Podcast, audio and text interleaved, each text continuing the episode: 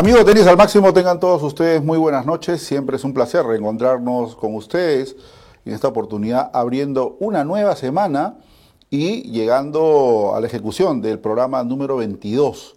Qué rápido, pasaron varias semanas y hemos llegado ya a este número de programa y esperemos puede que sean muchos más, acompañados con victoria, la pelota que va a marcar ese triunfo frente al COVID-19. Y hoy, obviamente, eh, no podemos estar ajenos a la situación país y, vamos a, darle las cifras de cómo están eh, actualmente la situación en el Perú de acuerdo al muestreo que hace el gobierno. La sala situacional del COVID-19, información oficial hoy al 8 de junio, con una actualización a las 00 horas. Eh, se han confirmado 199.696 casos ¿no? Personas muestreadas 1.203.985, casos negativos 1.004.289, personas dadas de alta 89.556, mientras que los hospitalizados asciende a la cifra a 9.661, mientras que el número de fallecidos son 5.571 el promedio de casos confirmados por sexo 440.6% en el caso de las féminas y 59.4% el caso de los varones. Así van las pruebas. Vamos a ver cómo sigue la lucha contra eh, la COVID-19 o SARS-CoV-2, como lo quiera llamar usted, y eh, tratar de eh, seguir venciendo a la pandemia. Hay mucho desorden en las calles, lamentablemente especialmente en la zona de la Victoria, por la Avenida Grado, es alucinante ver la cantidad de gente, no se respeta el distanciamiento social y esto preocupa verdaderamente porque hay muchos casos que se podrían presentar, ya se ha registrado que en los mercados también se han dado muchos casos de contagio, pero eh, es en una parte, como, como decía un entrevistado, muero en mi casa de hambre o muero contagiado del COVID-19, pero tengo que darle de comer a mis hijos. Es la realidad lamentablemente, de ese escenario nacional que se va mostrando en diferentes sectores, no solamente de la Gran Lima Metropolitana, sino que también de nuestro país. Pero bueno, vamos al deporte, que es lo que nos interesa, y hoy vamos a tener un programa súper... Bueno, al parecer ha, habido un problema con el audio, pero le decía, vamos a estar hoy con Alejo Aramburú, ¿no? conversando de eh, esta, eh, un segundo a mano a mano que vamos a tener hoy con él eh, sobre la situación especialmente de los clubes, de, de las academias, de esta, sacando conclusiones de esta participación que tuvo este representante del MINSA, el señor Alexandro Saco, ¿no? y ver las posibilidades del retorno también de algunos personajes relacionados a nuestro deporte, especialmente los deportistas de alta competencia y junior, que eh, posiblemente estarían retornando entre el miércoles, jueves, viernes, no lo sé, eso lo va a notificar la federación, pero vamos a analizar eh, este tema. Y luego de ello estaremos con Eduardo López y también con eh, Gianfranco Barrios Pinto, presidente y director ejecutivo de la Asociación Tenis para Todos de Arequipa, para hablar un poquito de la situación, de cómo está también la Ciudad Blanca, los niños que han quedado sin entrenar, qué es lo que se está haciendo, si hay ayuda de las autoridades, porque hay que recordar que Tenis para Todos también comenzó como una ONG, ¿correcto? Entonces, más adelante vamos a estar con estos personajes y espero que todos ustedes también se involucren con el tema de estar presentes eh, en el programa, como siempre. Eh, otra situación que se dio, y no puedo estar esquivo ni ajeno a lo que se suscitó el fin de semana con respecto a, eh, digamos, eh, frases fuera de lugar, insultos o de repente agravio hacia las disciplinas deportivas, y quiero sintetizar muy claro, porque aquí, aquí en este programa lo dijimos, y acerca de lo que había manifestado el señor Phyllis Butter, que recalco aquí no es periodista. ¿Correcto? Es comunicador. Hay muchos medios que se confunden. Este señor no es periodista, es un comunicador que está en un medio de comunicación y obviamente tiene ventana abierta, respaldado por este medio, para opinar lo que él crea conveniente. Y hasta cierto punto es respetable. Pero la Asociación de Federaciones Deportivas, porque hubo una disciplina que en concreto fue agraviada, dos disciplinas podríamos decir, ¿no? que fue el taekwondo y el kung fu, ¿correcto? Y permítanme mostrarle a ustedes, aquí o en esta cámara, eh, observar de la forma como se dio la directiva sanitaria 104. Y esta directiva san, y, esta, esta, directiva 104, yo hice, hice, hice el recalco aquí en el programa de que se debió sintetizar como deporte, no como forma.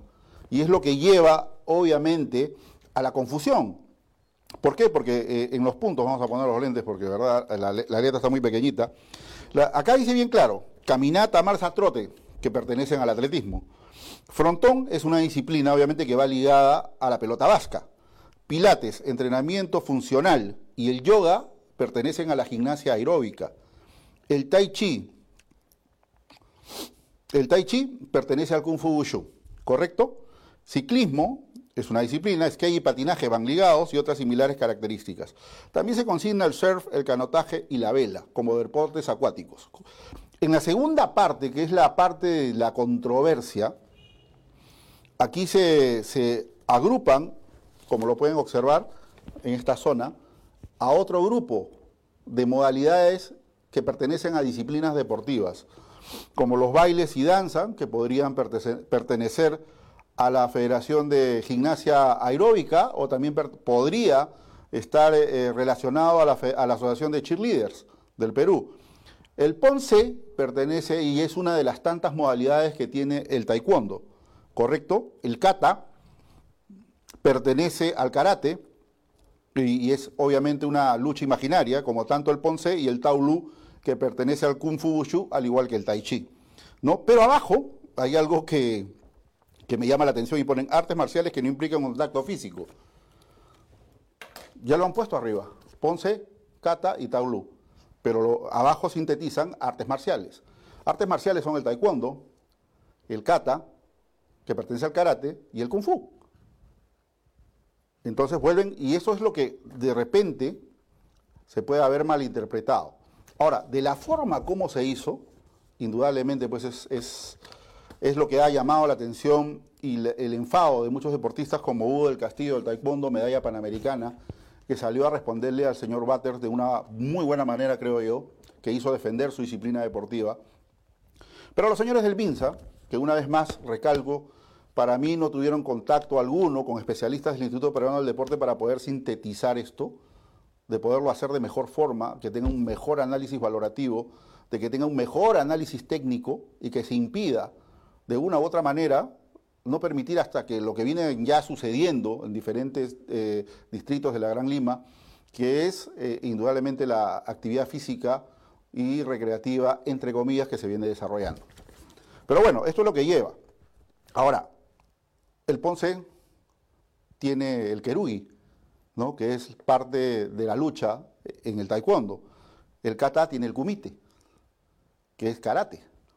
¿No? La parte de danza. La parte de danza, ¿por qué, ¿por qué se sintetiza la parte de danza para que ustedes entiendan claramente? La danza, dentro del arte marcial, ya sea taekwondo, karate, etcétera, kung fu, sirve para desarrollar las habilidades técnicas de defensa y ataque.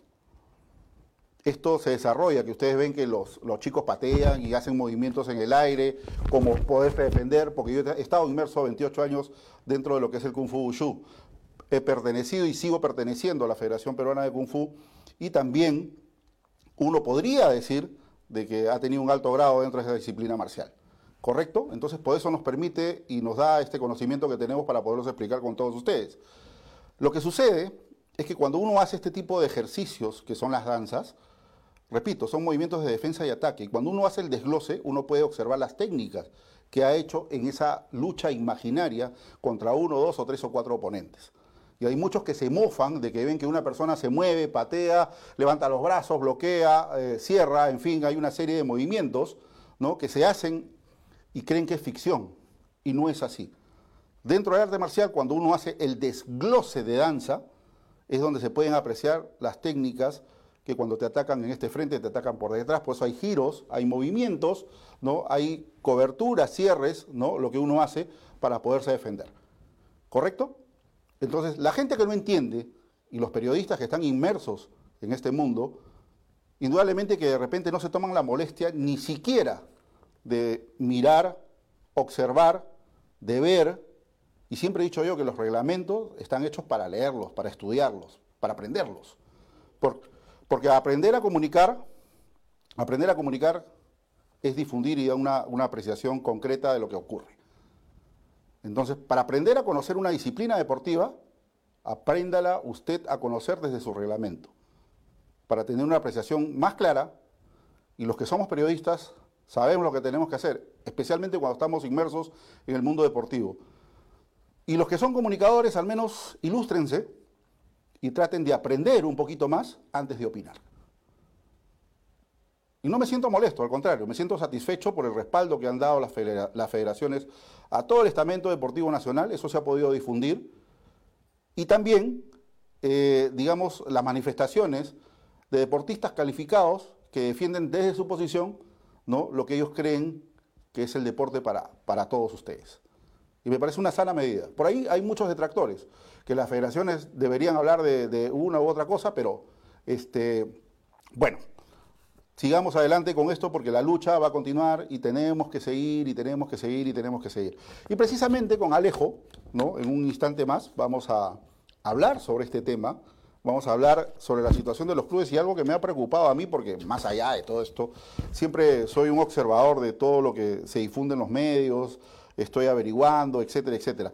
Pero en Perú 21 eh, se publicó pues una nota acerca del decreto sanitario 104, Y uno de los puntos que establece dentro del reportaje que le hacen al decano del Colegio Médico del Perú es que se dice que la fase 3, dentro de la reanudación de actividades físicas y recreativas, estarían todavía considerando a los clubes y academias para el mes de octubre. Entonces, esto es complicado. Eh, lo que hemos podido conversar nosotros con el señor Saco la, vez anterior, obviamente se trataba de incluir a los clubes y academias de que puedan ingresar en la segunda fase, que va a ser a fines de mes. Y eso, e, esos trastoques de información es que crean el desconcierto de, las que, de los que están dentro de la atmósfera deportiva y no saben qué hacer. Una información por un lado, otra información de otro funcionario, información del Instituto Peruano del Deporte, y no se sabe cuál es la brújula a seguir. A mi criterio, se hubiese esperado todavía un tiempo perentorio para poder sacar la actividad física y recreativa y darle esta primera etapa, tal como lo había establecido el Instituto Peruano del Deporte para el deporte federado, para que puedan entrar al acondicionamiento físico y post-entrenamientos. Y una vez que se hayan establecido las normas y que esté todo correctamente funcionando, darle el pase a lo que es la etapa física y recreativa, porque ya había un éxito plasmado acerca de lo que era la apertura de predios federativos y que obviamente los deportistas, con todo el conocimiento y la disciplina que tienen, tenían que estar ejecutando los protocolos a la perfección. Pero se dualizó este tema y mientras unos hacen el esfuerzo y pasar las pruebas y rendir todo lo que tiene que haber dentro de los predios, etcétera, para poder eh, sacar adelante esto, por el otro lado, qué fácil, sacaron el cerrojo y abrieron las puertas. Y es sacarle la vuelta al Perú y a la ley, porque por un lado el máximo ente de la salubridad te dice bajo el rótulo de salud mental tienes que salir a esto, bueno, contágiate si puedes, pues, ¿no? Porque es la verdad, esa es la interpretación. Contágiate si puedes y que tu gobierno local o, distrital, ¿no? En este caso los municipios, asuman la responsabilidad si te enfermas. Igual, el Estado está en la obligación de, curarte si es que estás este, contagiado de COVID y una sala, si es, que la, si es que la necesitas o la esperas, tienes que pues, este, conseguir tu cama y tu oxígeno si es que estás grave. Esa es la hipótesis ¿eh? y hay que tener mucho cuidado.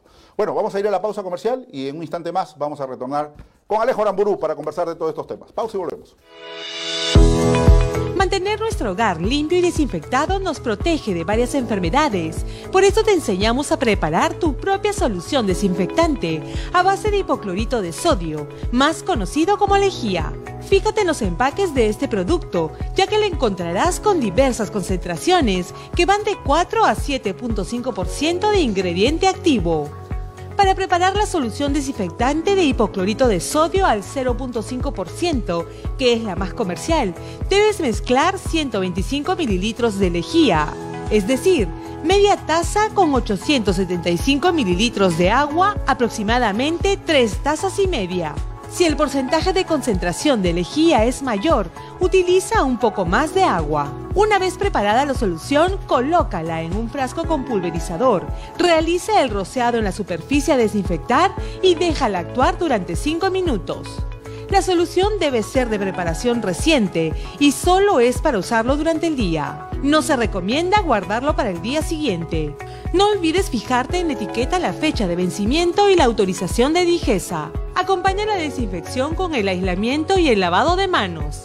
Protegerte del coronavirus está en tus manos. Recuerda, todos somos héroes de la salud. Gobierno del Perú. El Perú primero. Correcto, regresamos. Un saludo especial para la gente de 15 Sports. Usted sabe ya, el tenis en algunos sectores va a regresar la parte pública como centro promotor, la Liga del Surco, en fin, el campo de Marte. La ocasión de poder dejar los campos como mesas de billar la tiene 15sport.com. Cualquier información a través del correo electrónico info arroba 15sport.com. Líder en, en regeneración de campos de tenis, ya lo sabe, así que 15sport.com. Bueno, vamos a darle la bienvenida por segunda vez en el programa a gran Alejo Aramburu. Alejo, ¿cómo estás? Muy buenas noches, bienvenido al programa. ¿Qué tal, Jorge? Bueno, es un placer. Buenas noches. Es un placer, Alejo, tenerte nuevamente en el programa. Obviamente las situaciones desde nuestra última conversación han cambiado y hay dos estamentos, obviamente, que ya tú conoces y que seguramente te has enterado a través de Tenis al Máximo y también de los medios de comunicación. Uno, que es la parte federal, que viene acondicionando todo su tema para estar pues expeditos y comenzar con el acondicionamiento físico y también la parte técnica. Y por el otro lado, pues abrieron las puertas, sálvese quien pueda, deporte, actividad física y recreativa, y que el tenis vuelva de una manera, creo yo, irregular. ¿Qué opinas al respecto? ¿Qué, tal? Un saludo a todos los oyentes. Este, bueno, mira, en realidad es una situación complicada, ¿no? Este, eh, eh, como academias nosotros, eh, hablo por toda la gente, hablo por mi caso, pero imagino que es el caso similar de toda la gente que tiene academias. Yo estoy conversando con diferentes personas que tienen academias, como Laura Raya, ¿no? Lucho Ramos, Pepe Straniski, Patrick Baumeller, toda gente reconocida en el tenis. este, y es una, es una, situación muy delicada la nuestra, ¿no? En realidad, ya tres meses sin poder trabajar, son locales alquilados, hay, hay que hacer una serie de gastos, no tenemos ingresos. Entonces, este, obviamente, eh, primero la salud, como yo siempre dije, primero y fue de duda hasta la salud, pero ya ha pasado un tiempo prudente, creo que tres meses es un tiempo ya más que prudente, yo creo, este, y considero que, que, el tenis de manera segura, por ser un deporte al aire libre, eh, te, pongo, el caso de mi academia, que es un caso similar a casi todas las academias, yo tengo 2.000 metros cuadrados, tengo cuatro canchas de tenis, mi aforo es de 50 personas en 2.000 metros, entonces yo lo que creo es que ya luego de tres meses de cuarentena, justificada para mí cuarentena, por lo menos dos meses justificados, después de tres meses discutible si, si no, ya sirve o no sirve la cuarentena, Correcto. pero por lo menos yo creo que después de dos meses que son completamente justificados eh, y se acepta, eh, ya en realidad eh, yo en realidad no veo por qué se tiene que hacer diferencia entre, entre un sector y otro. ¿no? Yo creo que el, una vez que, lo, que es lo que no es elemental y empieza a trabajar, yo creo que debería ser igual para todos los peruanos. Me parece que hay, diferencia en por, qué sacan primero los restaurantes o, la construcción o, lo que ha salido. O sea, porque, porque pagan más impuestos. O sea, yo creo que, a mí me parece que eso está equivocado. Yo creo que el gobierno, después de un tiempo prudencial, que ya son tres meses, debería darle libertad a todo el mundo a trabajar, ¿ok? Pero, obviamente, inteligentemente. ¿Cómo es eso? Con un aforo reducido. Claro. Abran todos con el 30% de su aforo. Punto. Con, los protocolos de cada Pero ¿cómo lo regulas, Alejo? ¿Cómo regulas el, eh, que sea el 30%? Ok, pone gente, pone gente a, visitar los diferentes sitios. O sea, en el, caso del tenis, el tenis ya tiene un protocolo de la federación, ¿no? Nosotros le enviamos una propuesta a la, federación, nosotros yo como entrenador nos juntamos un grupo, hicimos un protocolo, se lo enviamos a la federación, la federación revisó otros protocolos y de, todo lo que vio seguramente hizo un resumen que, era, es muy parecido al que nosotros le enviamos a la federación, muy similar al que nosotros le enviamos. Y, el protocolo me parece que está perfecto, me parece que está bien, lo respaldo, me parece excelente, pero ese protocolo debería servir para todas las canchas de tenis, que son, la cancha de tenis es igual acá en la China, en Japón, en Bellavista, en San Miguel, en San Isidro o en Lurín.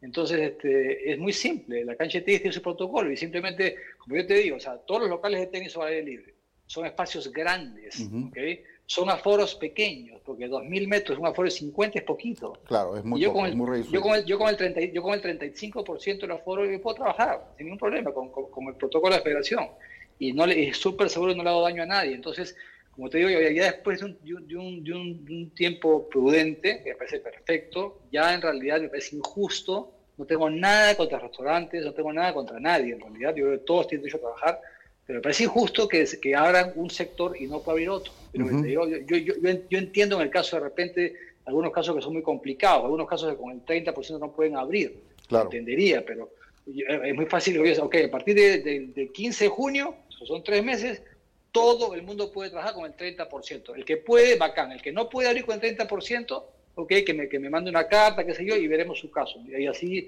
pasado un mes liberas el 50%, eso es lo que yo propongo, porque en realidad, como te digo, no me parece justo que eh, en los restaurantes, que una cocina que tendrá 14, 50 metros, trabajen 15, 20 personas, y en 2.000 metros cuadrados, que es mi academia, o todas las academias del Perú, no puedan trabajar 15 personas. Sí, es, es, incongruente. Es completamente incoherente, es incoherente, es ridículo, y no hay derecho que nos hagan quebrar a nosotros. Claro, ahora... Un esfuerzo, un esfuerzo, de tantos años no me parece justo. Alejo, ¿tú crees que eh, ha sido digamos, eh, ¿ha habido algún tipo de, desaire con este decreto sanitario 104, no considerando a las academias y clubes ¿no? dentro de esta, de esta iniciativa de la reinserción física y recreativa? Yo creo que eh, hay, una contradicción definitivamente, hay una contradicción, pero yo creo que definitivamente se ha debido ser un tema amplio, no un tema cerrado solamente público. Es, lo que vuelvo, a decir, Jorge. Yo creo que si tú reduces el, el, aforo, y, con, un pro, con un protocolo de seguridad, ¿quién lo revisa? Bueno, cada municipalidad o cada sector tiene que mandar gente a, todos lados permanentemente a revisar, ¿no? O sea, tampoco es tan difícil. Y si incumples, te cierran un mes y listo. Es bien fácil el tema, ¿no? Yo, yo, yo, yo no lo veo complicado. Ahora, yendo a tu pregunta sobre esa ley, este, no me parece que esté mal, lo que pasa es que en el caso nuestro es contradictorio, porque por un lado al, tenis de academias, de clubes, legalmente no nos dejan abrir todavía, pero si tú agarras una net y te das una losa deportiva, pones tu net y hoy, hoy puedes jugar así. Hoy yo voy a cualquier parque, cualquier losa deportiva, pongo mi net y puedo ponerme a jugar, está autorizado. ¿Tú, ¿Cómo puede ser que eso está autorizado? Alejo, tú, has decidido, tú has decidido no abrir tu academia. Yo he decidido no abrir mi academia porque yo soy una persona súper responsable y súper, y me gusta siempre estar al lado, al lado del reglamento y la ley pero definitivamente, y hoy toda la gente del tenis está pensando abrir a partir del 1 de julio a más tardar. Yo espero que este viernes que nos juntemos con la federación, la federación realmente nos dé la mano y nos ayude y nos diga que a partir del lunes o, una semana podamos trabajar, porque en realidad yo te soy sincero. O sea, me parece, el tema de los profesionales, me parece, estoy de acuerdo, que gente que tiene compromisos internacionales, para mí se han demorado un montón con eso, para mí eso debe ser un buen tiempo, pero el resto de la gente, después de tres meses, ¿okay? no hay ningún país del mundo que tenga una cuarentena más de tres meses, no existe. Entonces simplemente tienen que, si quieren escoger cosas seguras, estamos nosotros de todas maneras. Y si quieren ser justos con todo el mundo, también estamos nosotros de todas maneras. Entonces, yo te digo, yo estoy en contra de absolutamente ningún rubro. Para mí todos deben trabajar, pero con un porcentaje menor y fiscalizados. Ahora, si el gobierno no puede hacer eso, no es culpa nuestra, y no, no, podemos estar encerrados cuatro o cinco meses quebrando nuestro negocio. O sea, no nos parece justo. Claro. Claro, ahora Alejo, dentro de todo ello, yo sé que estás tú muy cerca, y vuelvo a recalcar esto, de la Academia Roland Garros y la de Patrick Baumeller. Lamentablemente hoy nos ha llegado una nueva denuncia de un grupo de amigos ¿no? que eh, pretenden, eh, obviamente eh, están jugando en las academias, ¿no? dice, dice lo siguiente, a, ver, voy a compartir contigo esta, esta opinión, Alejo.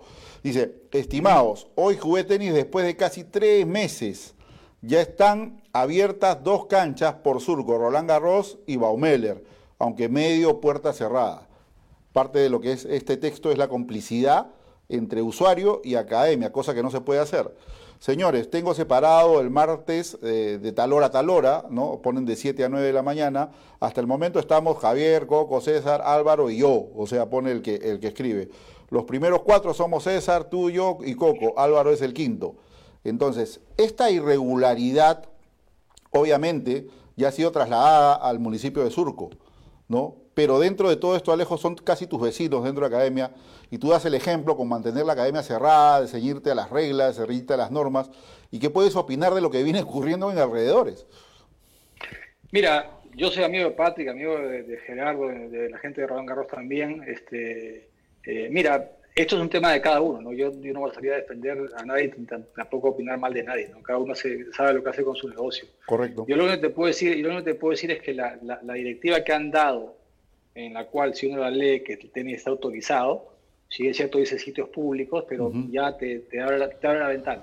Entonces, después esa directiva en realidad ya cada uno lo interpreta de la manera como quiere interpretarlo. Yo lo interpreto como que yo no puedo, por eso que no lo me cae. Claro. ¿okay? Pero te soy sincero que hay un límite también. O sea, te soy sincero, o sea, no da más. El tema no da más. O sea, como te digo, eh, conversado con toda la gente que tiene academias, nosotros estamos pensando eh, empezar a trabajar a más tarde el 1 de julio, muy tarde. Entonces, yo realmente quisiera que la federación nos dé, nos dé la salida legal, porque vamos a hacer todo legal y todo claro. Claro. ¿okay? Eh, porque no nos parece justo. O sea, el deporte tiene, un, tiene que tener un sitio importante en la salud de toda la, la, gente y sobre todo si es seguro. Tú me dices que vas a meter en un, eh, de repente, tal vez, no sé, en un gimnasio, 80 personas en 100 metros cuadrados, te, creo que está mal. Pero mismo siendo un gimnasio, hay formas también, eh, de, con un aforo súper reducido de hacer las cosas, ¿no? O sea, y, si es salir del libro, pues más aún todavía, ¿no? Entonces, yo lo que estoy seguro, digo, es la desigualdad. Todos somos peruanos, todos, todos tenemos derecho a trabajar, y no me parece justo que prioricen ciertos, eh, ciertos este, rubros porque le dan más plata al gobierno. Eso a mí no me parece justo. Sí, correcto. Yo, yo comparto cierta opinión eh, de lo que acabas de manifestar, Alejo.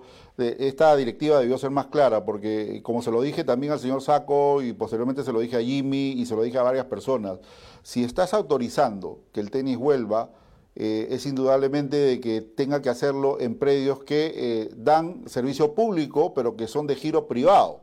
Correcto, caso del centro promotor, el caso de la Liga de Surco, la Punta, en la Molina también pero tampoco podrían, pero, tampoco podrían jugar porque ellos cobran por jugar. O sea, yo, me, entiendo por público un sitio que no se cobre. En la liga cobran por jugar, en el promotor Correcto. cobran por jugar. Pero bajo ese escenario, bajo ese escenario, Alejo, están abriendo para poder dar el servicio de, de alquiler de canchas de, canchas de tenis.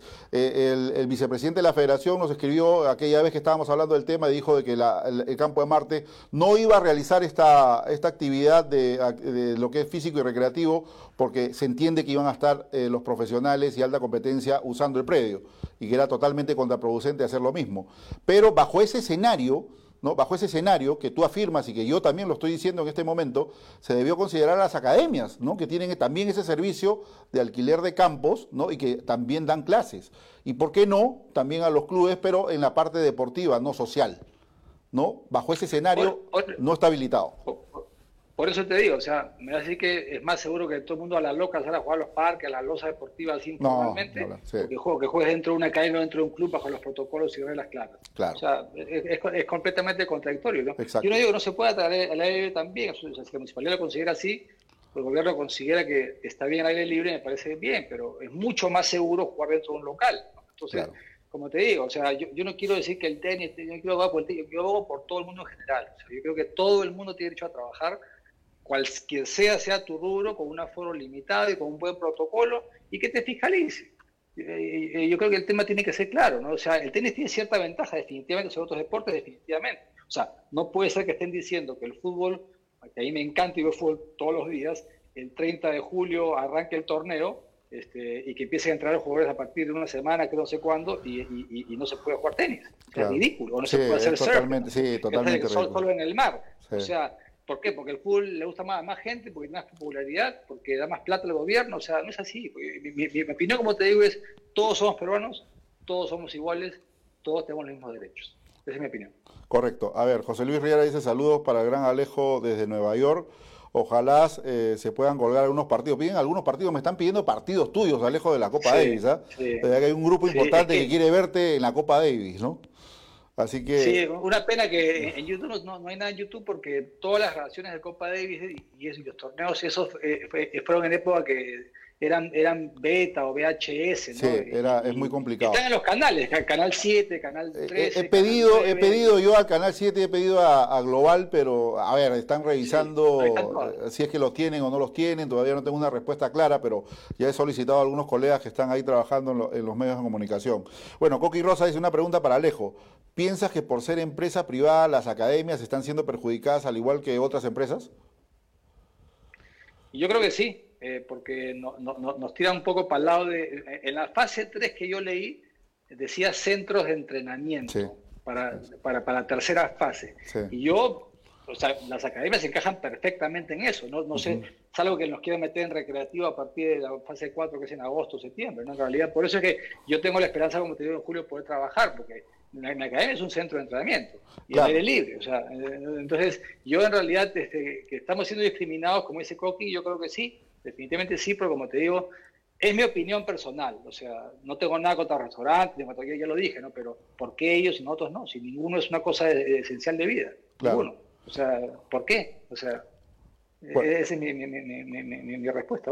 Hagas y Paredes te dice saludos para Alejo. Erwin Magariño pone, en Italia ya pueden cuatro jugadores, o sea, pueden estar cuatro jugadores por cancha.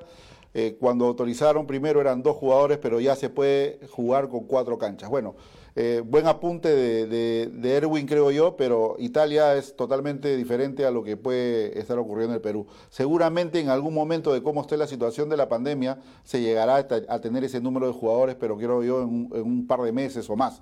No sé qué opinas, Alejo. Sí, yo eh, un saludo a Erwin, a toda la gente que está en la sintonía. Este, gracias por estar en la sintonía. Eh, y bueno, básicamente es lo que yo mismo te digo, ¿no? O sea, yo creo que se debería permitir a partir de, para mí, el 15 de junio, trabajar con el 35% de tu aforo. Si al mes mejoró, 50% de tu aforo. Si al mes mejoró, 75% y ya estás metiendo pues cuatro jugadores por cancha. ¿no? O sea, un tema gradual. Pero yo creo que no te puede meter, no te pueden cerrar cuatro o cinco meses. O sea, eso ya es completamente contraproducente. Yo creo que tres meses es un plazo que todo el mundo ha, ha sufrido, todos los países han sufrido, más o menos, pero ya pasar a cuatro o a cinco meses ya en realidad es una cosa... Eh, es una locura. Eh, es una, locura, te, hacen quebrar. no es que Estados Unidos, que en Estados Unidos te, te cierran, pero te dan 500 dólares semanal. Acá te cierran y, y, y, a, y, a mi academia ni un centavo. Entonces, en realidad, ¿qué, ¿qué, hace uno? O sea, no es así el tema.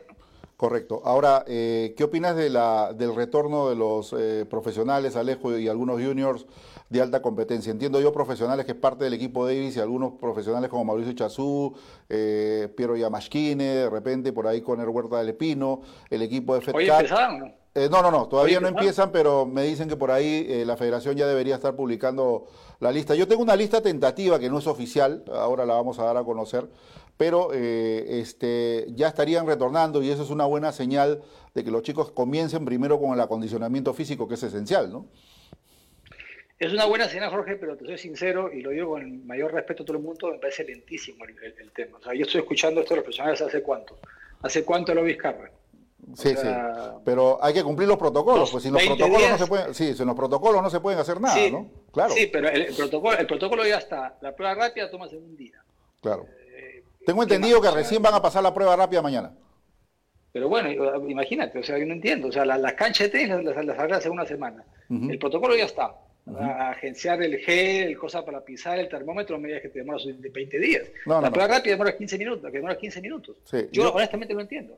No, entiendo. O sea, que, que empiecen ellos me parece perfecto, estoy de acuerdo, empiecen ellos, de acuerdo con eso, pero esto se anunció hace más de 20 días. Claro, recién, recién hoy apareció, eh, hoy que hemos renovado los permisos nosotros de tránsito, también eh, hoy apareció el permiso para deportistas. ¿No? Y este permiso obviamente tienen que gestionarlo con la resolución que debe haber entregado hoy, supongo yo, el Instituto Peruano del Deporte. La única federación que había recibido la, resolución era la Federación de Fútbol, que están acelerando todo. Ya la, la de fútbol eh, comunicó el día de hoy que el 30 de, julio ¿no? están volviendo con la Liga 1. ¿no? Entonces ya tienen todo, todo acondicionado para el reinicio de la Liga 1, ¿no? aceleraron todo para el fútbol. Claro, pero por, eso te digo, o sea, yo no estoy culpando a lo que voy es al comparativo, ¿no? Si los profesionales que se anunció hace 20, 25 días que iban a empezar a jugar, empiezan a jugar, después van a empezar a jugar después de un mes, cuando nos digan a otros que ya están los nuestros, que empezaremos a jugar cada, otra vez un mes. Sí, yo calculo que el tenis. imagínate si va a ser así, ¿no? Sí, yo, es que esto va, va, va, a echar para largo, Alejo. ¿ah? O sea, eh, yo no creo que se autorice de manera tan rápida de que posiblemente se pueda ejecutar un torneo de tenis eh, nacional, digamos aquí, que implique la presencia de los profesionales que están en nuestro país, porque no van a poder salir por lo menos hasta octubre, que es lo que dijo el ministro de Transportes, ¿no? De que los aeropuertos a nivel internacional no se van a aperturar hasta octubre, por lo menos. Entonces, eh, sí va a haber tránsito provincial, pero no internacional. Entonces, bajo ese escenario y comparando un poco lo que va a ocurrir en el fútbol que involucra más personas ¿no? E, e, en un escenario deportivo, así sea sin público, no, no vería yo la viabilidad que no habría de autorizar para que existan torneos nacionales de tenis que se puedan realizar aquí, ¿no? Bueno, el aeropuerto esperemos que abra antes, ¿no? Por una serie de factores. Hay, gente que tiene que estudiar afuera. yo, yo, he escuchado que tal vez abra antes, ¿no? Pero ojalá, ojalá que sea en agosto y no en octubre, porque en realidad hay mucha gente que tiene que, trabajar o estudiar afuera. El cálculo que, hizo el ministro de Transporte lo dio públicamente en el programa de Juliana. Lo oímos al ministro cuando dijo eso, por si acaso. Sí, yo también oí otras versiones, pero ojalá que sea antes, como te digo. yo, no tengo que viajar a ningún lado, pero, hay mucha gente que, tiene que irse. Eh, en fin, al, margen de eso, eh, el, el tema de los, de los, de los, los torneos, como tú dices, mientras los chicos no empiecen a entrenar, no hay posible ningún torneo nacional de ningún tipo. Entonces, mientras más se demore eh, los profesionales en jugar, tengo entendido que se va a jugar US Open, que se va a jugar Roland Garros, o sea, Vargas tendría que ir a jugar, Álvarez tendría que ir a jugar las cuales, o sea, eh, eh, si, no, si, si, no entrenan ya, van a, van, van a ir tarde, porque aparentemente esto va a ser agosto y septiembre, aparentemente está confirmado, aparentemente. Sí, y por otro lado, los juniors, o sea, si la federación no apura el tema de que los chicos puedan entrenar, entonces, si esto se demora y se demora y se demora, este año no va a ningún torneo. O ahora en diciembre recién, porque los chicos no pueden jugar habiendo entrenar un mes. Han parado a jugar cuatro, tres, cuatro meses, van a tener que esperar por unos tres meses para que vuelvan a jugar. Entonces, como te digo, si no se apura el tema de los chicos, no va a haber ni torneos, eh, los árbitros siguen sin trabajo. O sea, es una cadena bien, bien fuerte en realidad, ¿no? Como te digo, por eso es que es, eh, yo, yo considero que es tan importante que la federación muevan mar, cielo y tierra para que el, el, el tenis empiece a rodar, a rodar ya. O sea, no, no, no, no, no puede ser todo tan lento. Alejo, ¿tuviste las, la, los nuevos requisitos que están pidiendo, están proponiendo en todo caso, no que los estén pidiendo, que están proponiendo para que se desarrolle el US Open? ¿Los llegaste a revisar? No, escuché solamente que la idea era que los pros llegaran, eh, eh, no fueran al centro de, de, la Manhattan, digamos, sino que sí. fueran de frente a hotel, hoteles en el aeropuerto y fueran de frente, de frente a jugar. O sea, a que ver, se queden solamente en esa zona. Digamos, yo te explico, yo te explico. Mira, en el US Open están proponiendo que por zonas, ya sea en Europa o en América, los jugadores lleguen en vuelo charter. Que desistan de ir charter. con todo, sí, sí, vuelo charter, escucha bien que desistan de ir con todo su equipo técnico, que lo acompañe solamente el entrenador, que los partidos se jugarían a tres sets, ¿correcto? Y, obviamente una serie de detalles más que hasta el propio Djokovic ha dicho que bajo esas condiciones es imposible que se juegue el US Open. Y hoy salió en circulación la información de que no habría quali y que 256 jugadores quedarían fuera de participar en la clasificación. Imagínate esto. Bueno, es, es, todo bien discutible, ¿no? O sea, yo en realidad, eh, mi opinión sobre el, circuito profesional, mi opinión personal por lo menos, como se ha alargado tanto esto y como hay tantas zonas del mundo que van a demorar un poco más en abrir, el caso de Brasil, el caso de Asia, hay gente que está complicada y tiene para por lo menos un, uno, dos o tres meses más, que han comenzado más tarde, digamos. Este, un tenista tiene que prepararse para competir de manera adecuada. Uno puede estar encerrado tres meses y jugar claro. mes, pues te vas a, te vas a lesionar. Uh -huh. ¿okay? Entonces, este, yo sinceramente arrancaría el, el, el calendario ATP donde se terminó el año pasado. Yo empezaría justo donde se paró y punto, nada más. Y si es que se, y si se puede jugar al aguante, sería el tema de exhibición, para que sea justo para todos, ¿no? Claro. Prepárense todos para empezar en marzo. El 15 de marzo arranca otra vez la, el tema y vamos desde ahí. De donde se dejó, como si hubiera, como si hubiera habido un año fantasma, un año, un año congelado, así, congelado el año. Entonces empezamos el 15 de marzo donde paramos el año pasado. Esa es mi opinión. Bueno, es un buen punto, ¿no? Es un buen punto. Ahora habría que ver qué propone Roland Garros. Eh, ¿no? a, hacer, pero es que Roland Garros y yo pues no quieren ceder. Hacer, honestamente, hacer un torneo así me parece un mamarocho. Sí, Entonces, no debería darse. Sin quali, sin quali, quién llegará, quién jugará, o sea, a tres sets, sin tu equipo, eh, sin gente. De locos, ¿eh? yo, yo, yo, realmente lo veo, lo veo un mamarracho, ¿no? honestamente. Y, y, y, y se claro, perjudicaría directamente, se, se, perjudica directamente a Juan Pablo Varías, que está virtualmente clasificado para la, para, para la quali, ¿no? No podría participar en la clasificación tanto del US Open como de Roland Garros, ¿no? Bueno, de repente hasta lo favorecería ahorita, porque yo creo que podría entrar al cuadro principal. Sí, yo creo que sí. Pero, pero en fin, este, al margen de eso, mi opinión, como te digo, es la que yo te he dado. Yo creo que las, las cosas tienen que hacerse bien. En el tenis, por ejemplo, tiene que hacerse bien. Este, tienen que jugarse como se tienen que jugar. El fútbol es diferente porque el fútbol, claro. por último, juega sin público, pero uh -huh. todo el resto está todo igual. Claro. Todo está, tu, tienes tu entrenador, tu, tu, equipo técnico, los 11 que juegan, está todo igual. O sea, sin público no importa, pero si todo el entorno no va a poder ser el normal, ya es un tema anormal, ¿no? Ya, ya es una participación completamente anormal. Entonces, no es justo que le das puntos a unos sí, a otros no, y en realidad eh, eh, el US Open y, y, y, el French Open no pueden esperar más porque se viene el invierno, el frío, y ya no se puede hacer. Entonces, ellos lo hacen en agosto, septiembre máximo, o ya no pueden hacerlo. Por eso yo te digo que mi idea sería parar todo hasta el 15 de marzo y que arranque, que arranque el 15 de marzo el circuito nuevamente, ¿no? Y cuando pasen todas estas cosas, hacer torneos de exhibición, hacer torneos de ese tipo, ¿no? Más para que la gente se prepare y arranque el torneo nuevamente, los puntos siguen igual, todos arranquen igual, nadie se perjudicó, para todos fue lo mismo, ¿no? Porque hacer estas diferencias no estoy de acuerdo. Sí, sí, indudablemente que sí, compartimos ese sentimiento también. Alejo, hemos tocado la parte de la directiva, hemos hablado de las academias. En este caso, las academias que están involucradas dentro de los clubes sociales. ¿Cuál es la situación actual? En tu caso, que tú estás en el, estás en el Terrazas, eh, vemos que estás dando algunas charlas virtuales, pero ¿qué has podido conversar con Daniel Fernández, con el, el cuerpo directriz del Terrazas? ¿Qué opinan al respecto de esta paralización y cómo están haciendo con los alumnos? Sí, bueno, yo tengo academias en el centro naval. Sí, también, me olvidé. Claro. En, dos clubes y ambos clubes están obviamente cerrados, parados.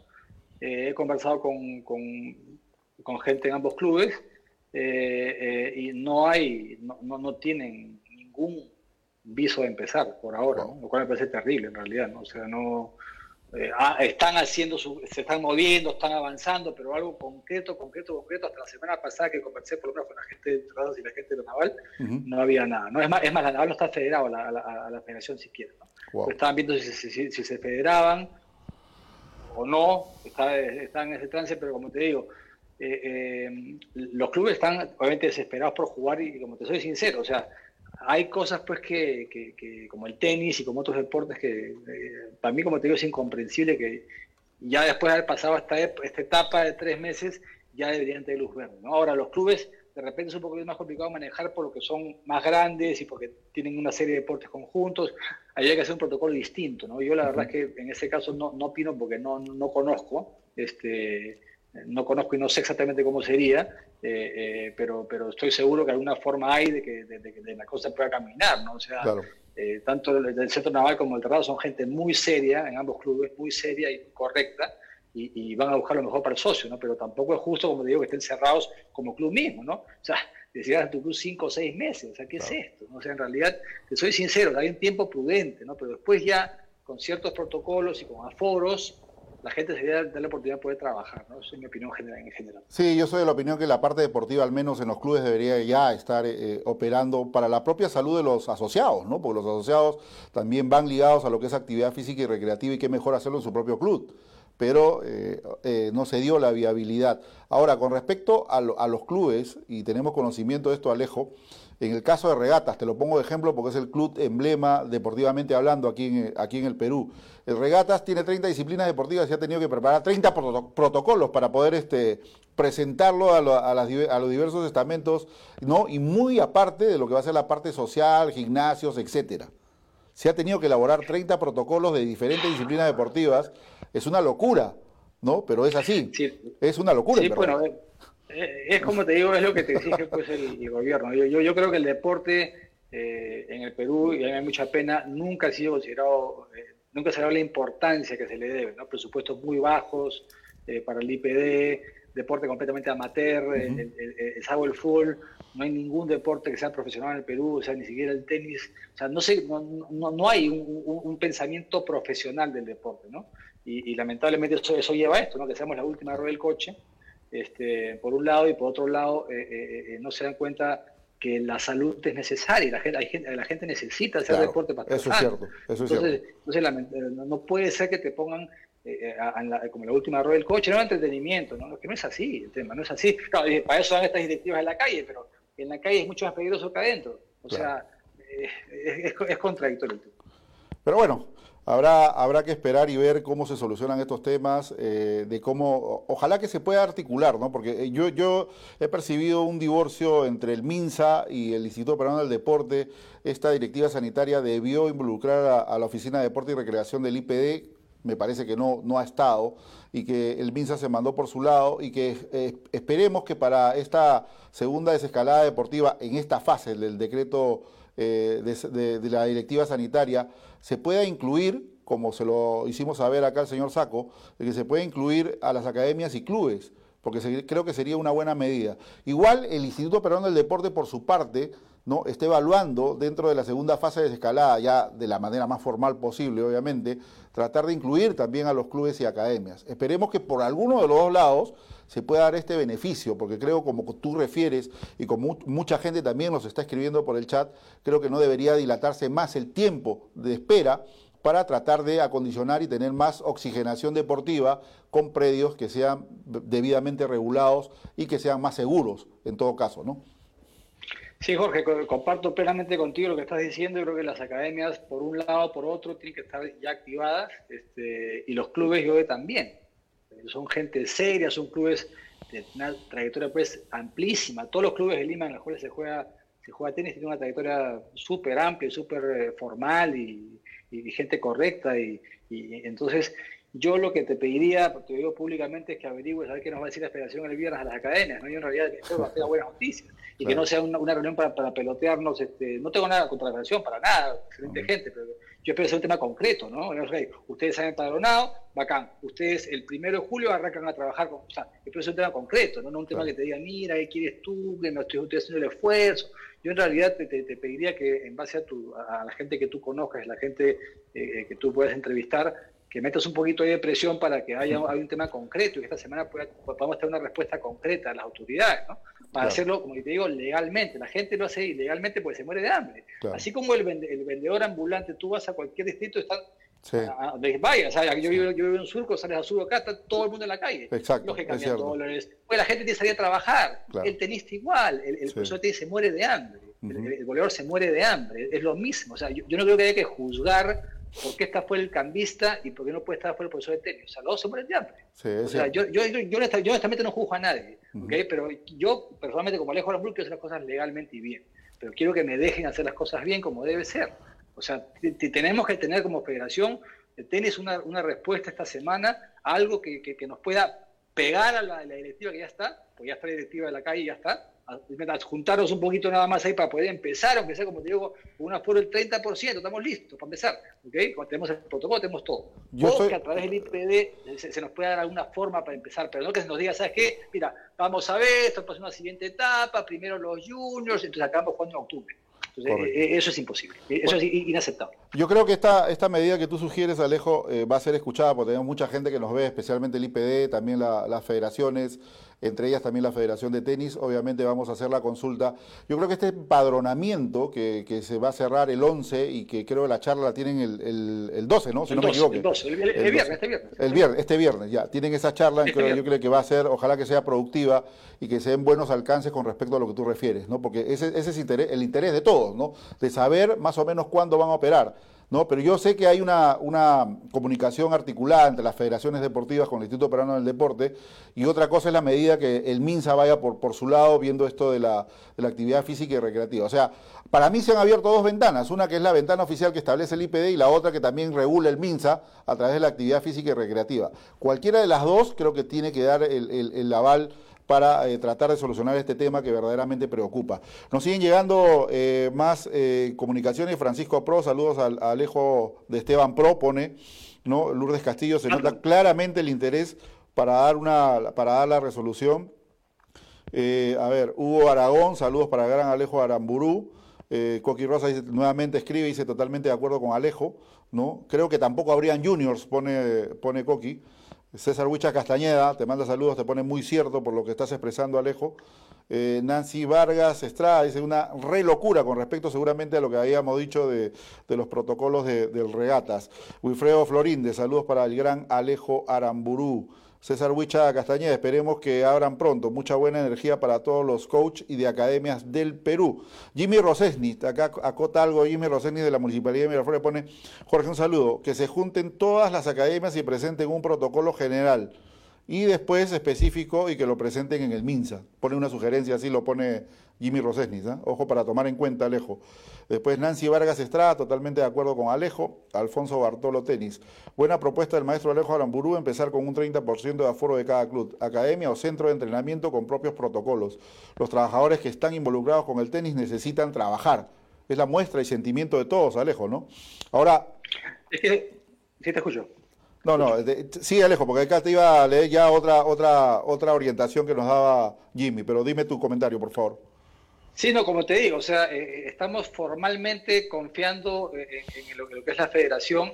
yo tengo mucho respeto por el señor Hofer, por el señor Valdós, por, Rodrigo Escalante, el, gerente de la federación, y yo honestamente espero que este viernes nos den una respuesta concreta, ¿no? Y nos den, no es que tengan una obligación con nosotros, pero yo creo que, digamos, el, el 50% de los jugadores que juegan torneos nacionales entregan en academias y otros 50 entregan en academias de los clubes. Entonces, si las academias y los clubes no vamos a tener eh, armas para poder trabajar, eh, más aún que hay una directiva que el tenis ya se puede jugar en la calle, entonces tenemos la ventana completamente abierta para que la federación haga las gestiones necesarias y nosotros a partir del primero de julio a más tardar podemos trabajar. ¿no? Estamos dispuestos, en mi caso, yo lo por mí, a trabajar con el 30 por 30, 35% del aforo y sin ningún problema empezamos a trabajar con el protocolo de la federación, que está aprobado por el IPD y aprobado por el MINSA, el protocolo de la federación, tengo entendido. Entonces, en realidad yo no hay, más que esperar, confío en la federación, espero que este viernes realmente nos den nos den cosas claras, este, si pueden, ojalá lo puedan hacer, porque de repente tampoco ellos deciden si sigue el IPD, y también lo entendería, ¿ok?